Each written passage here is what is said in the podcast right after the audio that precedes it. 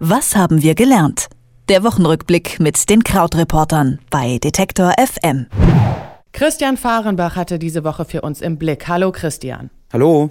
Wahlkampf kann er, das ist seit gut einer Woche amtlich, aber ob Donald Trump auch regieren kann, daran gab es von Anfang an erhebliche Zweifel. Hat sich da was getan, Christian? Ja, also da hat sich eine Menge getan. Wir sind ja jetzt so an Tag 10, glaube ich, nach seinem Schock- oder Sensationswahlsieg, je nachdem, wie man das sehen möchte.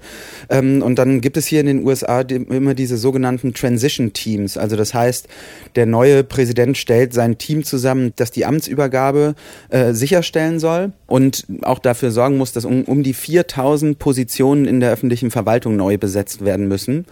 Und in diesem Transition-Team ist es so, dass Donald Trump jetzt eben auch seine Leute benennt, die auch möglicherweise schon Minister werden könnten. Und da kann man halt wirklich sagen, dass es leider in den letzten Tagen ziemliches Chaos gab. Also es gibt einige, die man hoch gehandelt hat, die aber jetzt schon gesagt haben, sie wollen nicht. Also darunter ist Ben Carson, dieser etwas religiöse, etwas langweilige Ex-Präsidentschaftskandidat, der gesagt hat, ja, Gesundheitsminister, dafür fühlt er sich nicht qualifiziert. Was natürlich ein seltsames Argument ist, wenn man bedenkt, dass er bis vor ein paar Monaten äh, insgesamt Präsident werden wollte. Dann Newt Gingrich, der früher mal so Sprecher, ich glaube, des, des Hauses war oder des Senats oder der Partei, irgendwas in der Richtung. Auch ein ziemlicher Hardliner, der gesagt hat, er steht nicht mehr zur Verfügung. Und geschasst wurde auch Chris Christie, der auch im Gespräch war, ich glaube auch als, als Generalbundesanwalt, aber der hat dann Streit gehabt mit jemandem aus dem Trump-Clan, weil Chris Christie mal eine Klage angestrengt hatte gegen Trump.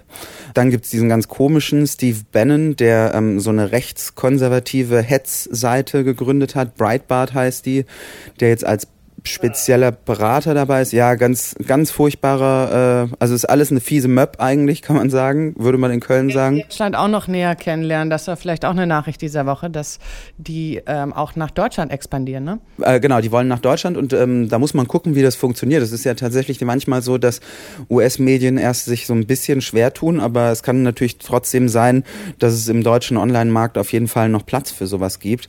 Gibt ja da politically incorrect und so und vielleicht kommt da aber ja noch, noch was sozusagen rechts davon. Trump selbst ist eigentlich relativ ruhig. Also auf Twitter schoss er mal so ein wenig gegen die New York Times, weil die angeblich äh, so ungerecht mit ihm umginge. Die selber haben aber eigentlich positive Nachrichten gehabt jetzt, denn die Times hat diese Woche gesagt, seit der Wahl haben sie 41.000 neue Abonnenten. Der New Yorker, so ein, ein Edelmagazin hier, so ein bisschen so wie, keine Ahnung, Economist oder sowas, also so ein, so, so ein ähm, hochwertiges Gesellschaftsmagazin spricht von 10.000 neuen Abonnenten. Also da gibt es tatsächlich so eine, Gegen, so eine Gegenbewegung. Von außen wirkt es halt sehr stark so, als ob innerhalb dieses Transition-Teams ein ziemlich großes Chaos herrscht. Hm. Und das spricht ja bisher nicht für Regierungsfähigkeit. So habe ich dich verstanden, ne? Genau, also so kann man es im Moment ja wirklich nicht sagen. Also es ist, deutet alles darauf hin, so dass das gesamte Trump-Team auch sehr überrascht war, letztlich gewonnen zu haben. Ausgang der US-Wahlen bleibt auf jeden Fall erschütternd und man fragt sich, oder das ist eine Frage, die wahrscheinlich schwer zu beantworten ist, auf die Schnelle, wieso wählen so viele Leute diesen Mann, wieso finden so viele Leute gut, was er sagt. Und das trifft ja eigentlich auch zu auf sowas wie den IS. Es ist nämlich noch gar nicht so lange her, da haben wir erfahren, dass der Dschihad, wie ihn der sogenannte islamistische Staat propagiert, vor allem junge Männer anspricht und ja dort regelrecht hip ist zum Teil. Unglaublich eigentlich. Aber, und ich sag mal, das ist eine der besten Nachrichten der Woche gewesen, die dschihadistische Terrormiliz verliert scheinbar ihren Glanz. Kann man das so sagen?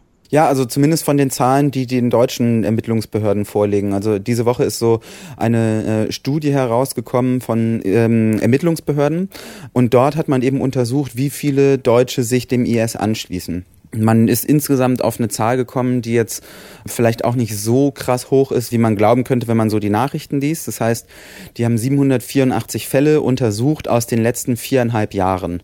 Und die Hochzeit war so vor etwas mehr als zwei Jahren, als im Juni 2014 IS dieses Kalifat ausgerufen hat, also quasi das eigene Königreich im Irak und Syrien oder vom Irak und Syrien ausgehend. Zu dem Zeitpunkt hat es Monate gegeben, wo sich um die 100 Leute dem IS angeschlossen haben, das heißt also aus Deutschland ausgereist sind, um sich dort zu extremistischen Handlungen ausbilden zu lassen. Und von diesen Zahlen ist man schon ganz lange runter. Mhm. Jetzt ähm, ist es so, dass man noch um die weniger als fünf war die Formulierung, die Sie auf der Pressekonferenz gewählt haben. Also weniger als fünf Leute pro Monat schließen sich noch IS an. Mhm. Und ähm, gibt es eine Vermutung, was die Ursache für diesen Popularitätsverlust ist? Zum einen hieß es, glaube ich, dass es tatsächlich etwas unattraktiver geworden ist. Insgesamt hat IS ja tatsächlich auch Gebietsverluste hinnehmen müssen. Zum anderen hat IS aber auch die Taktik ein wenig geändert. Das heißt, IS ruft jetzt vermehrt zu Anschlägen auch in den Heimatländern von den Sympathisanten auf. Das ist so ein bisschen so die Kehrseite dieser Nachricht noch, dass es eben natürlich die Ermittlungsbehörden keine ähm, Komplettentwarnung geben wollen, sondern sagen, naja, die haben halt einfach nur diese neue Taktik, dass jetzt halt nicht damit zu rechnen ist, dass die äh, im Irak und Syrien terroristische Anschläge planen, sondern es gibt halt immer noch die Gefahr, dass aufgerufen wird, eben dann sollen die das halt in Deutschland machen und sozusagen ohne Ausbildung. So wie ich es verstehe, haben immer weniger oder zumindest in Deutschland immer weniger junge Männer und auch Frauen sind es ja auch Lust, sich für dieses Kalifat, den islamischen Staat, in den Tod zu stürzen. Ja, also das ist tatsächlich eine Sache, die wir ähm, auch überall auf der Welt sehen. Auch in diesen Gebieten ist es so, dass IS massiv Probleme hat, Leute zu rekrutieren.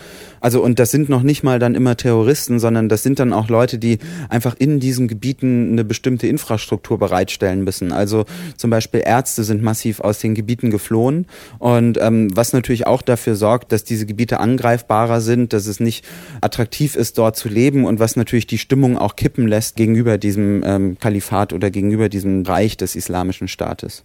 Okay, erstmal eine gute Nachricht, aber mit Vorbehalt sozusagen. Zum Schluss noch eine wirklich lahme Ente, die Nicht-Debatte um die Gauck-Nachfolge. Das Amt des Bundespräsidenten ist offenbar nicht sonderlich begehrt.